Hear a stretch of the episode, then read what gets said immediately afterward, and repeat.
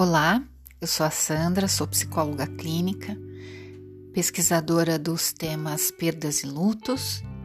E como nós já falamos anteriormente aqui nesse canal, o luto ele não é um estado, e sim um processo, um processo natural, uma reação natural diante da perda de algo ou de alguém que seja muito significativo, que seja importante para nós.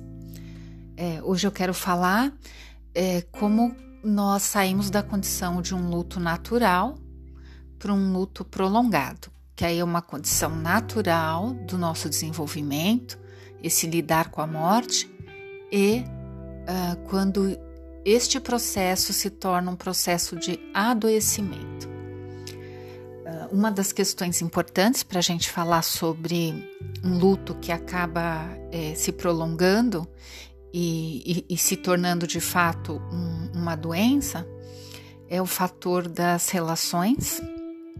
Então, como que era a relação entre você e o ente que você perdeu, né? Quais eram os sentimentos que estavam envolvidos nessa relação?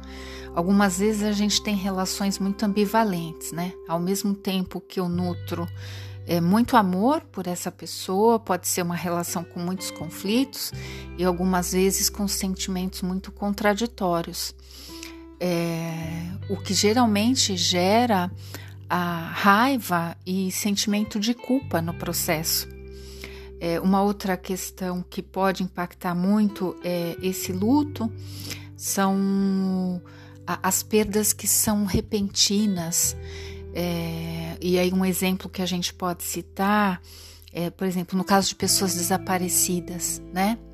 Porque não se tem é, a conclusão, é, não se sabe de fato se essa pessoa, é, se é uma perda definitiva, se essa pessoa morreu, ou se a qualquer momento ela pode retornar. Um, uma outra perda que também nos impacta profundamente são as perdas que ocorrem assim por desastres, é, acidentes graves, é, terremotos, é, ataques terroristas, se a gente for pensar numa situação aí mundial, 11 de setembro, um, no caso a Covid, né? Que é, ela nos, nos chegou de repente e em dias, em horas, ela pode é, levar definitivamente a pessoa é, que a gente ama, que a gente é, tem um, um, relacionamento, seja ele próximo ou não, né? Porque nós perdemos é, muitas pessoas, é, amigos, parentes, pais, mães e até pessoas desconhecidas, mas que nos impactaram de forma é, bastante importante. Então, todos esses tipos de luto eles é, têm um potencial de risco para um luto mais complicado, para o desenvolvimento de um adoecimento, né? A, a, forma como a gente lida também com as perdas, ela é, é importante considerar. Porque se eu tenho alguma dificuldade em lidar com as emoções mais intensas, é, as experiências que eu fui tendo ao longo da vida, se eu não tenho é, um recurso emocional, uma estrutura emocional que me dá condição de lidar com essas emoções é, de forma não tranquila, mas mais organizada, é, eu tenho também um potencial de risco para um luto é, prolongado.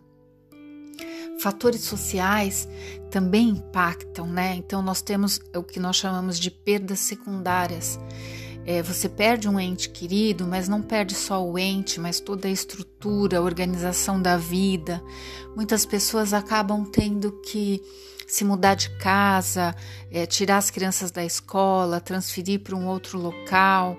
Há uma perda considerável de renda, então é, questões aí de projetos de vida, é, sonhos é, que estavam sendo é, idealizados, né, projetos é, futuros que são perdidos, né? Porque toda essa condição material e social ela é fortemente impactada, né, com a perda desse ente. Muitas vezes ele é o provedor.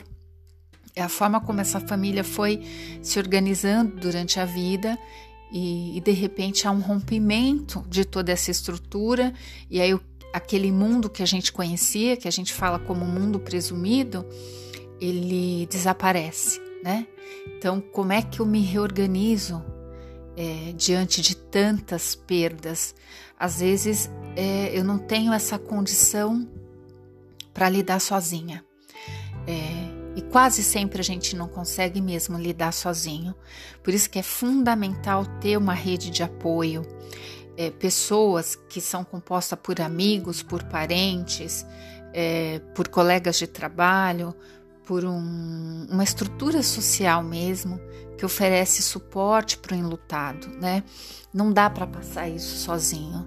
A gente precisa de apoio, a gente precisa de cuidado. E, e, esse cuidado vem de diversas formas, desde um apoio financeiro, desde uma escuta atenta, é, desde é, um ombro amigo, enfim, são muitas as possibilidades de, de auxílio é, para o enlutado. E quando o enlutado, ou seja, a pessoa que perdeu alguém, ela não consegue fazer isso sozinha, muitas vezes o profissional ele precisa ajudar esse enlutado a criar uma rede de apoio. E aí buscar dentro das vivências dele quem são, quem foram as pessoas, né, que compunham essa rede. E aí estreitar esses laços, buscar esses vínculos para que a pessoa não se sinta tão perdida, tão solitária. É, então é uma questão importante. A rede de apoio é, é fundamental, né? E, e esse luto, quando que ele é, se torna potencial para adoecimento, né? Quando depois de muitos anos é, a pessoa continua naquele processo do luto voltado para a perda, que ele não consegue se reorganizar para a vida, ele não consegue retomar projetos, é, ele tem na sua atividade no cotidiano uma perda considerável, é, ele, ele fica sem motivação para as atividades, né? Então ele vai se distanciando das condições é, de vida, do dia a dia, vai se isolando cada vez mais, é, enfim. E, e, é importante então entender como essas emoções elas estão presentes na vida do, do enlutado. Por exemplo, muitas vezes ele ele retardou o seu luto, ele negou o seu luto por muito tempo, muitos anos, e aí ele tem uma perda atual que se torna um gatilho para as perdas anteriores que ele não vivenciou. Então ele acaba tendo reações desproporcionais àquele evento. Uma perda que ele teria condições de lidar de uma forma melhor, é, acaba é, tendo aí uma explosão de sentimentos é, e, e, comprometimento mesmo emocional, porque ele está aí sobrepondo lutos, né? Porque não cuidou de um luto é, anterior. E aí é fundamental que esse enlutado seja assim acolhido, e aí eu falo acolhido pela própria rede de apoio. Muitas vezes, é, quando esse luto é, complica e, e, tem um potencial para adoecimento, aí ele vai precisar buscar mesmo um profissional que seja especialista aí na área do cuidado com pessoas enlutadas. E aí esse profissional vai oferecer suporte dando condição para esse enlutado expressar seus sentimentos e emoções. E aí eu não falo só de emoções positivas, né? Primeiro entender que não existem emoções ruins, todas elas são necessárias.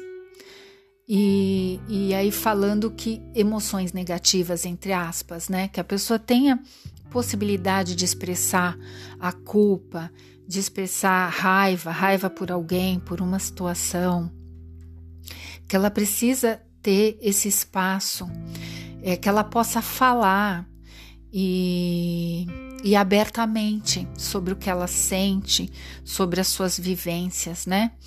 E esse, esse profissional então vai potencializar então os vínculos, desenvolver, ajudar essa pessoa a desenvolver uma melhor rede de apoio, e, e incorporar né, essa perda à, à sua história de vida, entendendo que a pessoa que partiu ela vai permanecer na memória, ela vai permanecer aí na, na, nas lembranças de cada um e, e não vai, não haverá mais a presença física, mas a, a pessoa é eterna, né? Dentro da biografia é, de cada um.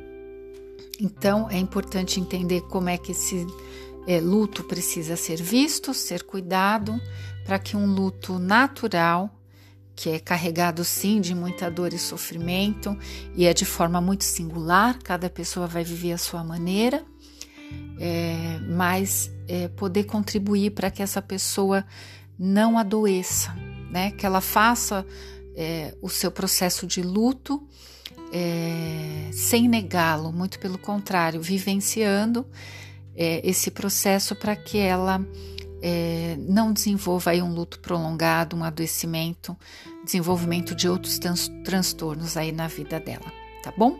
Essa é a minha contribuição de hoje é sobre, sobre cuidar desse processo de luto para que ele seja é, da melhor forma, transcorra da melhor forma possível.